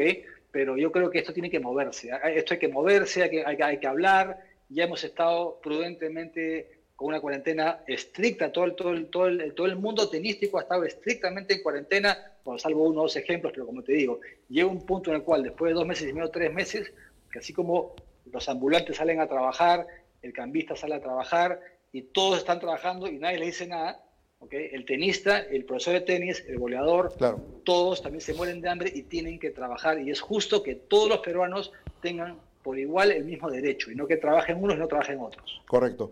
Jimmy nos acotaba que la academia es diferente al club, pero se tiene todos los argumentos para que una academia pueda funcionar con un buen protocolo. Marco Mesina Salazar, tal vez piensan, entre paréntesis gobierno, que las academias de tenis particulares son o están dentro de los clubes. Eh, Javier Germán Jerez, creo que con un buen protocolo se podría empezar el tenis ahora. Nancy Vargas, los niños están ya estresados de estar encerrados y sin actividad física. Ya es tiempo que se active el tenis recreativo. Julio Luis Riera, toda la razón para Alejo Aramburú. Juliana del Valle, obviamente te pone palmas y totalmente de acuerdo con lo que manifiestas, Alejo. Hans Buse, de acuerdo con Alejo, un gran abrazo. Nacho del Jockey Club, saludos Alejito. Juan Carlos eh, Balaguer, saludos para Alejo. Espero que puedan los chicos entrenar pronto con los protocolos respectivos. Osvaldo Roger Villegas, de acuerdo con el profesor Alejo Aramburú, hay que salir a trabajar pronto, saludos, ¿no? Y entonces es el sentir de la gente, y tenemos mucho más mensajes, obviamente, es el sentir de la gente, eh, obviamente, Alejo y creo que hoy eh, tu aporte ha sido esencial, una voz oficial, una voz autorizada para hacer sentir también lo que manifiestan los grandes referentes involucrados, como en tu caso eh, Laura Raya, tu persona, tu pibedero que trabaja dentro de una academia, el propio Luis Horna que está dentro de un club deportivo, perdón, o un club social, ¿no? Y en fin, todos los profesionales que de una u otra manera están involucrados con el tenis y que a una sola voz es lo que ustedes manifiestan, quiero trabajar. Simplemente eso. Gracias, Jorge. Eh, gracias a ti, porque en realidad tú también apoyas mucho tú con tu programa, estás haciendo una llegada, te estás convirtiendo en el canal oficial, digamos, del tenis del Perú, y este, en realidad te ayudas y aportas mucho, y en realidad te agradezco mucho.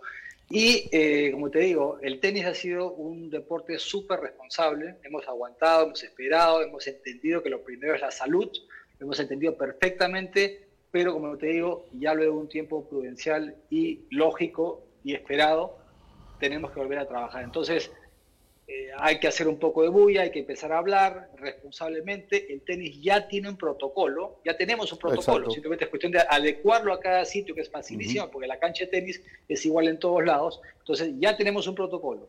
Ya autorizaron el tenis en, eh, público, entonces estamos a medio pasito, por lo menos, las academias y a un pasito los clubes. Yo creo que las academias deberían abrir ya y los clubes en 15, 20 días o un mes. O sea, y, con protocolos serios y que nos fiscalicen. Que nos fiscalicen para que vean los responsables que, es el mundo del tenis y, se nos hace muy sencillo trabajar con poca gente porque en una cancha entran dos tres personas, que es el protocolo que dice la federación, y si todo va bien, más adelante ya se empleará cuatro, como están en Italia más adelante, y después ya se las clases grupales más adelante. Todo eso lo entendemos. Claro. Somos personas que pensamos, entendemos todo perfectamente, pero Jorge, a través de tu canal, apóyanos como siempre nos has apoyado, ayúdanos, hemos sido responsables ya tenemos que empezar a trabajar. Tengo por seguro, Alejo, que vamos a darle una mano al tenis, eso es lo que queremos. Y como dice Bruno Lavarelo para cerrar tu entrevista, dice, las canchas públicas no son suficientes para la demanda. Las academias se necesitan. bueno, las que son privadas con giro público porque las alquilan, ¿no? ¿Me entiendes? No hay canchas públicas. Sí, exacto. en eso sí estamos de acuerdo. Todas cobran por jugar, todas cobran y está bien que cobren, así es. O sea, públicas no hay. El día que un alcalde da una cancha, un parque, eso es tiene que ser gratis. Perú no existe. Claro. No existe. Eso sí es correcto. Público es gratis. Exacto. Perú no hay ninguna cancha. Correcto. Bien, Alejo, te agradezco la presencia y bueno, vamos a tratar de tener novedades de acerca de lo que va a ser la charla con ustedes el día viernes. Un gran abrazo y uh, esperemos pues encontrarnos más adelante también. Un abrazo, Jorge, a ti, a toda la audiencia, gracias a la gente que me ha estado escuchando y un abrazo a todos y esperemos volvernos a ver pronto en la cancha. Correcto. Gracias, Alejo Aramburú. Ahí teníamos a, este referente del tenis eh, peruano, ¿no? También eh, con su academia en Surco, pasando momentos difíciles, no se activa el Terrazas, no se activa eh, ningún club, eh, digamos, social que tiene giro deportivo y en las mismas situaciones están pues todos los grandes referentes que tienen academias de tenis. Por ahí, y siempre un llamado a la reflexión, aquellas especialmente a Roland Garros y a Patrick Baumeiler. No se metan en problemas que le pueden quitar la licencia y les pueden obviamente poner mucha UIT de multa. Entendemos la necesidad, pero no contribuyan a la informalidad. Y lo mismo va para todas las academias que están involucradas hoy con esta, con esta denuncia que nos ha llegado a través de la federación, porque lo han hecho a través de la federación y obviamente la federación responsablemente nos ha avisado de este hecho, ¿no? Y que ya tiene conocimiento la, fiscalización del municipio de Surco, que no ocurra lo que de repente podría pasar por eh, incurrir a la, a la informalidad, ¿no? Entendemos la situación, Alejo lo acaba de decir, pero él prefiere no abrir su academia hasta tener todo normal y formal. No, seamos cómplices de estos mensajes que mandan algunos ahí tendenciosos que igual nos vamos a enterar, ¿no? porque siempre hay gente que está dentro de la línea y que sigue una línea que es el respeto por la, por la salud, por, por estar bien, el respeto a la vida y por cuidar a los compañeros. Todavía la pandemia no ha sido derrotada. No sé cuánto más demore para vencer esta bendita pandemia que nos tiene a todos así maltrechos y confinados lejos de tener un giro eh, comercial normal, de ganar el dinero habitual que todos lo hacemos, hasta nosotros estamos mal, tenemos que admitirlo, pero es lo que nos ha tocado vivir. Y tenemos que seguir nosotros firmes de no caer, tratar de ingeniárnoslas de mil maneras para tratar de conseguir recursos a igual que ustedes. Pero por favor, exponer a las personas a tener esta, al peligro, porque es una exposición al peligro, no están aprobados eh, los protocolos de academias todavía, ¿no? Las academias, como lo acaba de decir Alejo, no son públicas, entonces no habría forma todavía de poder operar. Y eso está tipificado en el artículo 125 del Código Procesal Penal. La exposición de personas al peligro tiene cinco años de prisión. No caigan ustedes en ese error. Se lo estamos advirtiendo a la Academia Roland Garros, y a la Academia Patrick Baumeller y a todas aquellas academias que están involucradas en la informalidad. Reitero, somos conocedores de la necesidad, pero que esa necesidad se transforme en una necesidad coherente, autorizada y con todos los protocolos aprobados. Vale hacer un sacrificio como lo están haciendo nuestros referentes del tenis, que no abren sus puertas, que están todavía cerrados, para poder operar. Seamos conscientes. Es el llamado que le hacemos a través de Tenis al Máximo y no queremos mañana enterarnos de que les quitaron la licencia, que no van a volver a operar más y que les han puesto una, una multa de 4, 5 o 6, hasta 6 UIT. Ojo que las UIT están 4 mil y pico de soles. Mucho cuidado, mucho cuidado. Vamos a la pausa comercial y vamos a recibir a nuestro amigo Eduardo López de eh, Tenis para Todos. Respetemos las medidas de prevención y quedémonos en casa. Es la única forma de proteger nuestra salud. Cumplamos con el estado de emergencia y cuidemos a nuestros adultos mayores y pacientes crónicos, porque ellos son los más vulnerables. Recuerda, solo puedes salir si eres un trabajador de la salud o si trabajas en tiendas de primera necesidad, en farmacias y bancos. No olvides contar con la documentación que acredite tu centro laboral. La salud de todos depende de ti. Yo, me quedo, en casa. Gobierno del Perú. El Perú primero. Bueno, retornamos a través de Tenis al Máximo y la señal de TAN TV. buenas reflexiones, muchos comentarios de la participación de Alejandro Aramburú. Siempre, pues es un referente del tenis nacional y mucha gente lo sigue. Extraños partidos. Vamos a prometer a ver si conseguimos los partidos de, Alejo Aramburú en esa Copa Davis contra Brasil, que fueron espectaculares. Pero nos toca irnos al sur del país nuevamente, ¿no? Hace unas semanas atrás estuvimos con Dana Guzmán y hoy eh, vamos a dialogar con la gente de la Asociación Tenis para Todos. Para mí siempre es un placer reencontrarme con amigos, en este caso con eh, Eduardo López, presidente de esta institución, y también con Gianfranco Barrios Pinto, que lo vimos muy acucioso en la Copa Davis, especialmente con la blanquirroja ahí al lado, ¿no? arengando al equipo peruano, director ejecutivo de esta institución. Para ambos, muy buenas noches, bienvenidos al programa. Muchas gracias, Jorge. Un gusto estar contigo. Igual para... Gracias por la invitación, un gusto escucharte. A ver, eh, empezamos con Eduardo, cabeza de esta institución. Eduardo, obviamente una situación que no esperábamos nadie ¿no? Ustedes vienen realizando un gran trabajo, especialmente con, menores, con esta Asociación Tenis para Todos. Cuéntanos cómo está la situación actualmente allá en el sur y especialmente con los chicos. Bueno, Jorge, verdad, este, es una situación muy delicada la que, la que atravesamos en este momento, porque como escuchábamos hace un momento a Alejo y la, entrevista que tú hacías con él, en verdad eh, nosotros estamos mucho más atrás de todo lo que se puede vivir como, como tenis a nivel nacional, porque trabajamos exclusivamente con niños y niños que los tenemos de 6, 7, 8, 9 años, de tal forma que con ellos absolutamente nada se puede hacer en ninguno de los escenarios donde podíamos estar laborando o donde tenemos la opción de laborar, ni aún sabiendo de que podemos este, coordinar el manejo con las eh, diferentes municipalidades bajo las cuales estábamos trabajando ya sea de Cerro Colorado, Caima, este, Socabaya, eh, la sede que tenemos en el Cusco, eh, la, la, la, opción del Colegio Lord Byron, que es otra, otra sede que gracias a los convenios que hemos podido establecer con todos ellos,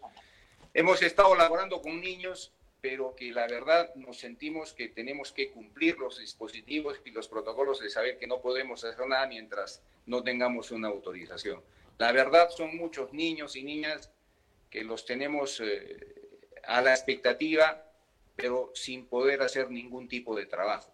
Más adelante te comentaré lo que tenemos en mente a nivel de, de trabajo en línea, como lo vienen haciendo a nivel de los niños a nivel de colegio, pero eso lo, comentaremos un poco más adelante. Correcto. Gianfranco, la situación de la, la situación de la asociación, ¿cómo está actualmente? Desde mi visita que, estuve eh, en Arequipa con ustedes y que seguramente la gente puede estar apreciando ahí algunos cortos del tape que, estamos pasando, desde aquel tiempo, ¿cuánto evolucionó la asociación? ¿Lograron conseguir un nuevo terreno? Eh, ¿Lograron conseguir los implementos deportivos que ustedes requerían en este tiempo? Cuéntame por favor un poquito cómo avanzaron. Sí, bueno, en realidad gracias al apoyo de los partners, este, personas naturales y también algunas municipalidades como la que mencionó Eduardo, este, hemos, podido, hemos podido crecer. También recibimos donaciones por de material de, un partner en Canadá y de otro partner en Barcelona. Y esto nos ayudó a tener material para, para las otras sedes. Y un paso súper importante que dimos el año pasado ha sido ir a llegar a Cusco, ¿no? Entonces ya tenemos una sede establecida ahí en Cusco y eso fue nuestro gran, nuestro gran reto y el gran crecimiento porque ya se abren más puertas y el objetivo de llegar a más ciudades a nivel nacional, ¿no? ¿Qué zona del Cusco básicamente? ¿Centro? ¿En Pisat? ¿En dónde? Este, la alianza es con el Club Internacional Cusco, que queda cuatro cuadras de la plaza. Ah, caramba. Tienen dos canchas de cemento, dos de arcilla y muy interesante, muy, muy, muy bonito. ¿Cómo ha sido para ambos la pregunta? ¿Cómo ha sido, eh, digamos, eh, el ingreso de los chicos desde aquel entonces a la actualidad?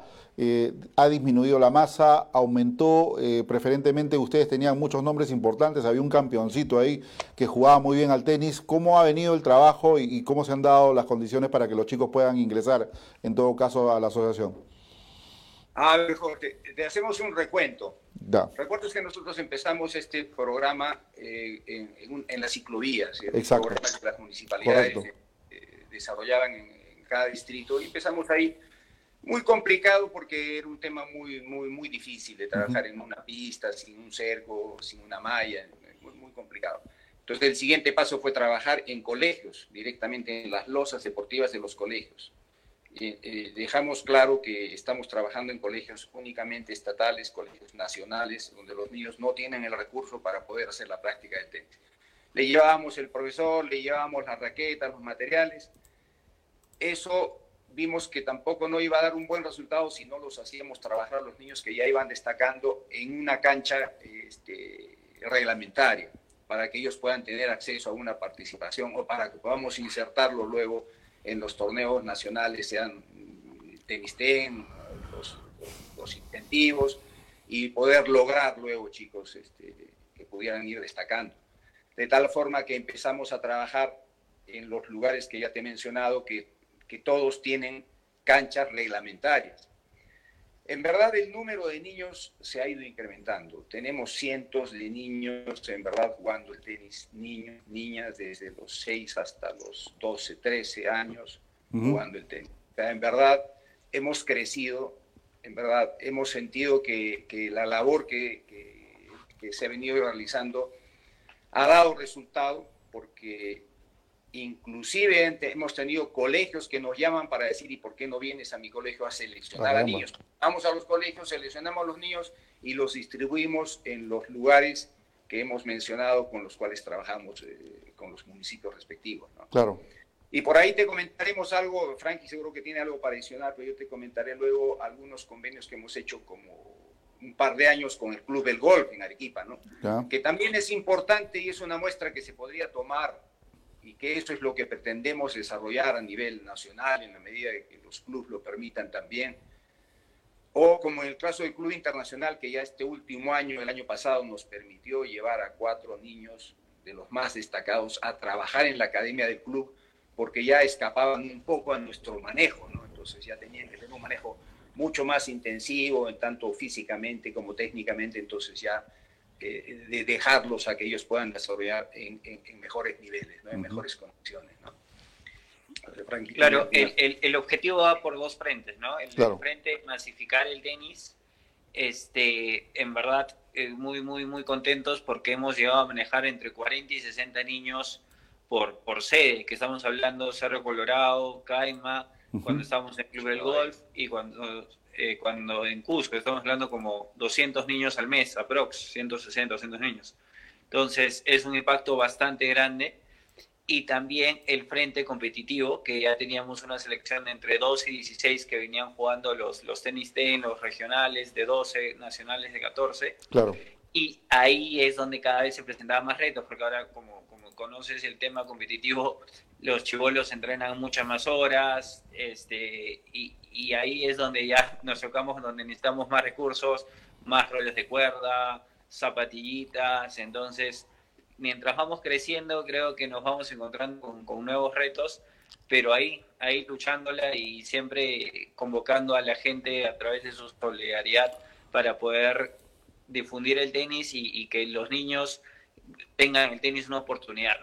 nuestro sueño siempre te comentaba que es que uno de estos niños pueda competir, pueda conseguir una beca en Estados Unidos y ahí le cambias la vida a la familia, al niño y a toda la organización. ¿no? Claro que sí, indudablemente que sí. ¿Cómo está la situación de los profesores actualmente, Eduardo y Frankie, como te dicen cariñosamente? bueno, en realidad preocupados también por los profesores, un poco atado de manos, estamos, nos sentimos de esta manera también, lo escuchamos Alejo y creo que ese es un tema nacional. Nosotros tenemos 11 profesores en el staff de, tenis para todos. Eh, sin excepción, todos profesores calificados. Eh, en este momento que ha habido esta pandemia, desde que empezamos en el mes de marzo, la ITF soltó algunos cursos gratuitos. Sin excepción, todos nuestros profesores han hecho creo que eh, en, un número de seis a nueve cursos. Todavía siguen los cursos activos, a Play State, todavía siguen activos, son gratuitos para todos los Aprovecho la oportunidad que lo tocas para decirle a todos los profesores que lo pueden hacer a través del portal ITF. Todos los profes ahí. Todos los profesores nuestros lo han hecho, han capacitado, o sea, todos están ahorita ávidos de, salir y enseñar, pero no, podemos hacer, no podemos hacer nada, ¿no? El staff de profesores está ahí, latente, vigente, Estamos haciendo un trabajo que es un trabajo bastante interesante, que también te lo, vamos, te lo vamos a ir mencionando en la medida de la conversación, eh, con la UGEL a nivel del Ministerio de Educación. Ya. Nosotros este inicio de año eh, tuvimos la suerte de poder conectar con la gente de la UGEL eh, a través del Ministerio de Educación y capacitar a 280 profesores de educación física de colegios nacionales. Esta capacitación la dieron nuestros profesores que conocen de pedagogía y que conocen de la técnica del tenis y en verdad fue todo un éxito. Estos profesores tienen una certificación por parte del Ministerio de Educación y estos profesores vienen ahora, eh, digamos, siendo los que van a empezar a desarrollar el tema a nivel de colegios nacionales en general en la, en la, en la, en la parte del mini tenis.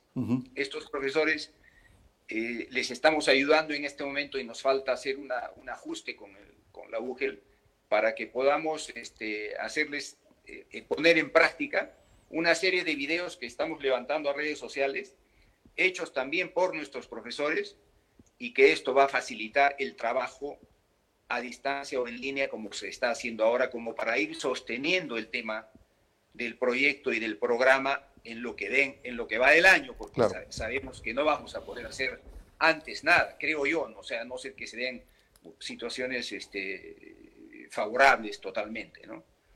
Hasta ahí te puedo comentar yo, Frank, tendrá algunas, algo también para comentarte al respecto. El tema de profesores, como lo escuchamos con Alejo, ¿no? En verdad es, es, es impotencia, ¿por qué? Porque se dedican al tenis y, y, y ese es el ingreso para, para, para el día a día, para sus familias y, y, bueno, en, en nuestro segmento que era para niños era mucho más complicado. ¿Por qué? Porque con poco hacíamos mucho. Entonces, juntábamos a bastantes niños, éramos bien creativos, hacíamos este, circuitos y todo. Pero bueno, ahora vamos a tener que, que, que buscar más espacios, que buscar más alianzas, cuidar más, porque como conversábamos hace, antes de empezar la entrevista, en una cancha van a entrar tres, cuatro adultos por ahora y después imagino que con niños también será, será progresivo y con todos los cuidados del caso, ¿no? Entonces, queda, queda innovar para seguir masificando y difundiendo el tenis a través de estos videos, que creo que es una buena oportunidad. Y en la cancha nos encantaría volver muy pronto y entrenar a nuestros a nuestros seleccionados que, que, tienen que ponerse las pilas también, ¿no? porque en otros van a empezar a entrenar y los nuestros no, entonces le van a sacar más ventaja. Sí, eh, eh, Frankie, justo en, este tema es la, eh, tú entraste a esta área. Eh, dime, ¿con tus profesores están articulando algún tipo de teletrabajo? ¿Están haciendo charlas continuas? ¿Están trabajando con los preparadores físicos, dándoles instrucciones a los niños? ¿Cómo vienen articulando hoy en día con ellos? En realidad, este, nos hubiera gustado reaccionar mucho más rápido, pero bueno, finalmente ya tomó, tomó unos, unos, unas semanas. Este, pero esos videos que, como te comenté, Eduardo, que los hemos preparado para, para los colegios, para el UGEL, este, también los hemos hecho llegar a, los, a, los, a nuestros alumnos, a nuestros seleccionados, y sí hay un trabajo, un seguimiento, un trabajo guiado con, con ellos, ¿no? Claro. Este, también es cierto que, que, que pucha, que las las necesidades o los recursos son completamente distintos, pues, ¿no? Comprenderás que nuestros niños no tienen las ligas, no tienen los juegos, no tienen todas esas cosas, entonces hay que ser aún más creativos para poder buscar un entrenamiento sin todas las herramientas que, tiene un, jugador competitivo del tenis, ¿no? Sí, es cierto. Bueno, acá, a ver, les están llegando algunos saludos y uno, uno de ellos es de Dana Guzmán. Danita, buena Frankie y tío Eduardo, te pone Dana Lalo. ¿ah? Así que bueno. Henry Rivelino Serrano, vamos Eduardo, a ponerle ganas, te pones Rivelino Serrano Revilla. Jessica Alcas, mamá de Ana, bien ahí Frankie y tío Eduardo. Otra, otra, las canas se notan, ¿ah? Estamos, estamos parientes por ahí, ¿no? Nuevamente Jessica Alcas, excelente trabajo de tenis para todos con los niños del sur. Es cierto, muy buen trabajo, las felicitaciones del caso para ustedes. Marco Mesina Salazar. Saludos y fuerte abrazo para don Eduardo y Frankie, nos pone Marco Mesinas. Carlos Carrillo, saludos del Club Internacional de Arequipa y saludos al Canario Vilca, a Adolfo y muchos saludos para todos. Eh, Waldir La Torre, saludos de Cusco. Waldir La Torre, es grato, eh, es grato ver a los niños jugar en nuestro club internacional, recalca Waldir La Torre. María Fernanda Coronel, saludos, qué buena organización. Extrañando Arequipa, nos pone María Fernanda. Después acá Carlos Loza, eh, obviamente no va con el tema, pero dice la articulación de las academias, importante para el desarrollo del nivel de nuestro tenis. Ahora se pierde talentos por el aislamiento, perdón, de estos centros, es cierto, ¿no? Eh, Carlos Carrillo, Jorge, saludos también para el Club Yanaguara de Arequipa y los profes Ricardo Ramos, Pete Ramos y todos los del Club Yanaguara, ¿no? Buena, buena comida, los pone Alan Cerdán, especialmente su Malaya es lo que pone, ¿no? Bueno, ahí van llegando algunos saludos y obviamente pues eh, Arequipa es una, una región del sur, una zona muy cálida, muy bonita. A mí me encanta estar en Arequipa. Siempre que voy por allá me siento muy bien y también se come bien, ¿no? Pero eh, para Gianfranco, para Frankie y para Eduardo, eh, objetivos de la asociación en un mediano y largo plazo. Bueno, este, había que recalcar un poquito el tema de, de nuestros pequeños en, en, el cuidado y en el control que estamos con ellos, ¿no? Es bastante sorprendente y halagador ver cómo los niños que ya se han prendido en el tenis, a esos niños que ya les hemos cambiado la vida de una u otra manera porque están pensando en que tienen que retomar la disciplina y tienen que empezar a jugar nuevamente, te pasan videitos este, en la pared de sus casas, en los patiecitos de su casa, se hacen canchitas, se marcan canchitas eh, en un pequeño espacio, los ves trabajando con pelotitas, con, con maderitas, con, con, en fin, ¿no? Este, adecuando, adecuándose, ¿no? Entonces, eso también es gratificante para nosotros y para el grupo de profesores en general, ¿no?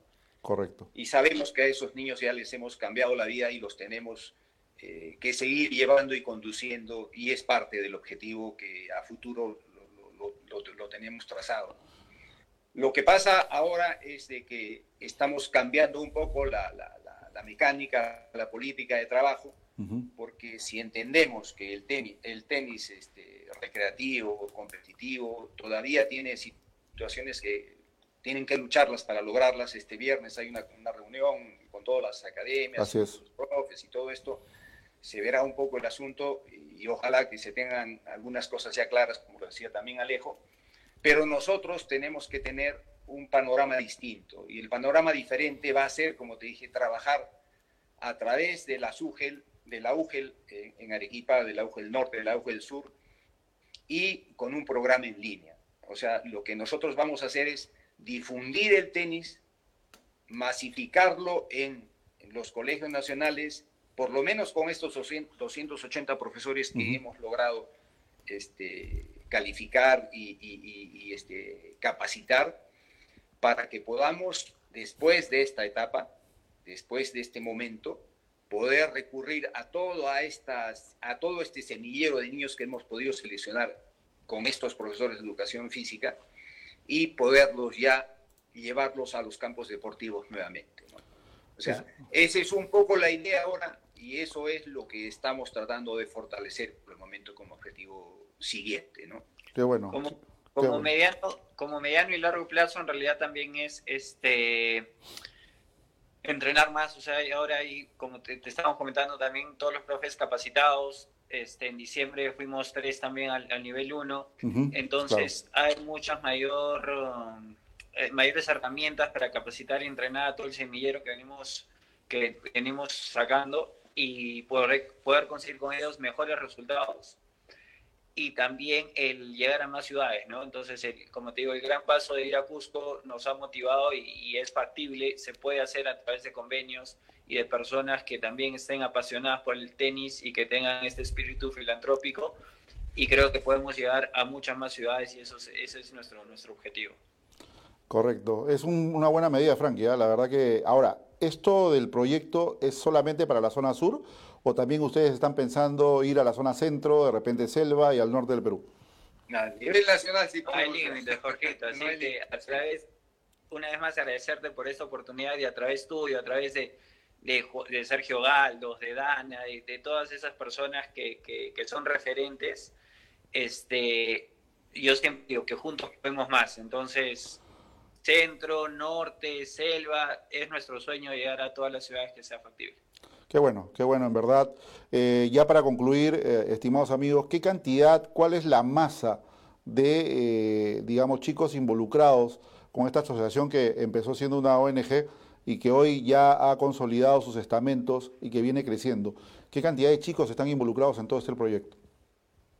En general, desde que, bueno, desde que hemos iniciado el, programa hace seis años atrás, yo considero que, te puedo precisar exactamente, arriba de unos 600 niños tenemos en, el tema de que conocen una raqueta de tenis, conocen una pelota de tenis, conocen una cancha de tenis y, en verdad este, eso, incluyendo la zona del Cusco, que ha sido interesante también el trabajo que se ha realizado ahí y que lo hemos y que, y que todo y que, en toda la zona y que en toda la región la hemos tenido que parar realmente porque no se puede hacer otra cosa y no pues. podremos hacer otra cosa entonces mira la cantidad de niños que tenemos a la expectativa y nosotros también con la expectativa de volver a retomar a todos estos a todos estos pequeños y bueno colegios tenemos cientos de colegios a los que podemos eh, llegar, tocar las puertas y colegios que nos llaman para que podamos ir a hacer una selección con ellos, trabajar con los niños, enseñarles la disciplina a los niños. Así que esto lo vamos a estar difundiendo con mayor énfasis a partir de este mes en los colegios nacionales a través de este convenio que tenemos con la UGEL, como te digo. ¿no? Qué bueno, Eduardo. Sí, Frankie. Y de manera activa, como te comentaba, o sea, tenemos tres sedes acá en Arequipa, uno en Cusco, estamos de mesa en cuando se puede entrenar entre 40 y 60 niños por, por sede, ¿no?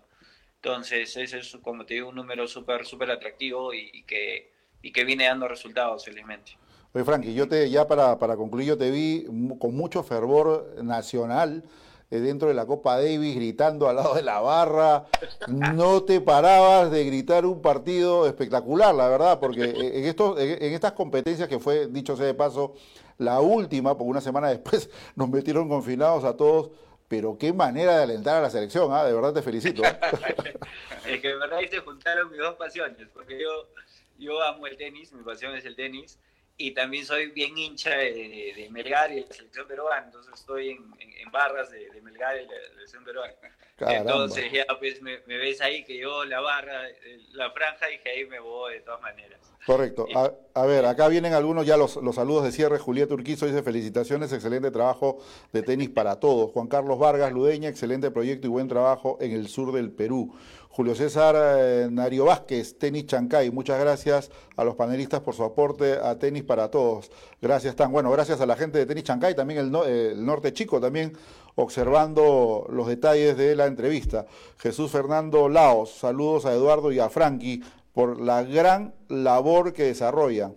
Josué Guzmán, apareció el hermano menor de Ana, ¿eh? ¿qué dice? Saludos de Josué Guzmán, amigo, eh, amigo Frankie, eh, Jessica Alca, saludos a John y David, muy buenos tenistas. Josué complementa, y al tío Eduardo, Eduardo, ya estás como tío tú, ¿ah? correcto. Y Jessica, Jessica Alca de Melgar en el estadio, Frankie, te pone la mamá de Dana Guzmán. Bueno, yo simplemente agradecer a ustedes, eh, reiterar mi apoyo, como siempre, para ti, Eduardo, que nos conocemos de muchos años, ¿no? y, para, para Frankie también, eh, siempre TAN será un aliado de este tipo de iniciativas, de estos proyectos y en general para el todo el tenis peruano. Así que desde ya, cuando tengan cualquier información, no duden en llamar, en contactarse con nosotros y desde aquí le deseamos lo mejor de los éxitos en este proyecto. Muchísimas gracias, Jorge, por la oportunidad y, este, encantado también en cualquier momento de seguir eh, la conversación. Correcto. Un abrazo, Frankie, también para ti. ¿eh? Otro abrazo, Jorge. Cuídate un montón. Saludos a todos. Correcto. Gracias. Gracias. Ahí teníamos a las dos cabezas principales de tenis para todos. Obviamente una noble causa que se inició, como habíamos dicho, en una ONG y que viene destacando en el sur del país, moviendo los cimientos. Inclusive nos acaba de decir Eduardo y también Frankie, 600 niños han pasado y siguen pasando por esta iniciativa que verdaderamente viene rompiendo esquemas.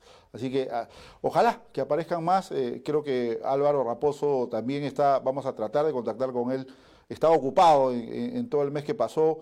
Eh, él tiene su ONG que se llama Semillas de Cambio, pero no solamente sintetiza el tenis, sino también el estamento deportivo en general. Y eso es muy bueno. Está haciendo muy buena labor y espero que en el norte también aparezca alguna iniciativa como esta, ¿no? como la de Tenis para Todos.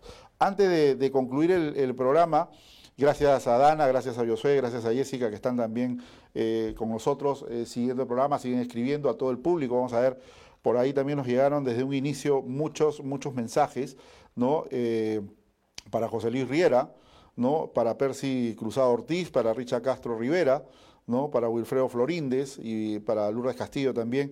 Y acá me llegó algo curioso eh, en, el, en el, chat, cuando estaba haciendo la explicación de las artes marciales, y me pone eh, Wilfredo Benítez, me pone que eh, no sabía que este servidor estaba involucrado en las artes marciales, que explique un poquito más.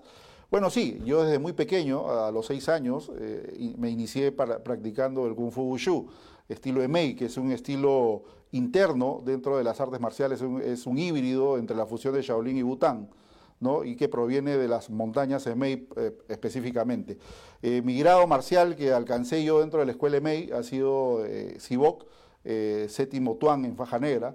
¿no? He tenido ya 28 años practicando esta arte marcial, tengo muy buenos amigos, eh, mi registro de faja negra está en la Federación Deportiva Peruana de Kung Fu Wushu, tengo muy buenas amistades, eh, estamos involucrados desde hace muchos años con, el deporte en sí y con las artes marciales, hasta que nació mi pasión a los treinta y pico de años de practicar el tenis y obviamente colgué la colgué la tendo de Kung Fu y eh, me puse a practicar tenis, ¿no? Entonces, desde ese entonces estábamos, nació esa pasión con la raqueta, ¿no? Y que, pero sí conocemos el deporte de alta competencia, hemos tenido a chicos que han sido campeones sudamericanos, han sido campeones intercontinentales, tenemos un, a José Carlos Cubia Castro, que pertenece a nuestra escuela, que ha quedado tercero en un mundial de Kung Fu, ¿no? en lo que es Taolu, en danza, ¿no? y obviamente pues eh, a veces este tipo de comentarios eh, nos mortifica, dañan, porque uno no sabe el sacrificio que hace cada, eh, cada deportista en cualquier estamento deportivo. Y eso lo conoce uno estando en la cancha. No hay otra forma. Y aquellos que estamos sentados hoy en día detrás de un escritorio, detrás de un micrófono, tenemos que conocer también la realidad de cada deportista. Lo que se sufre para llegar, lo que se invierte para crecer.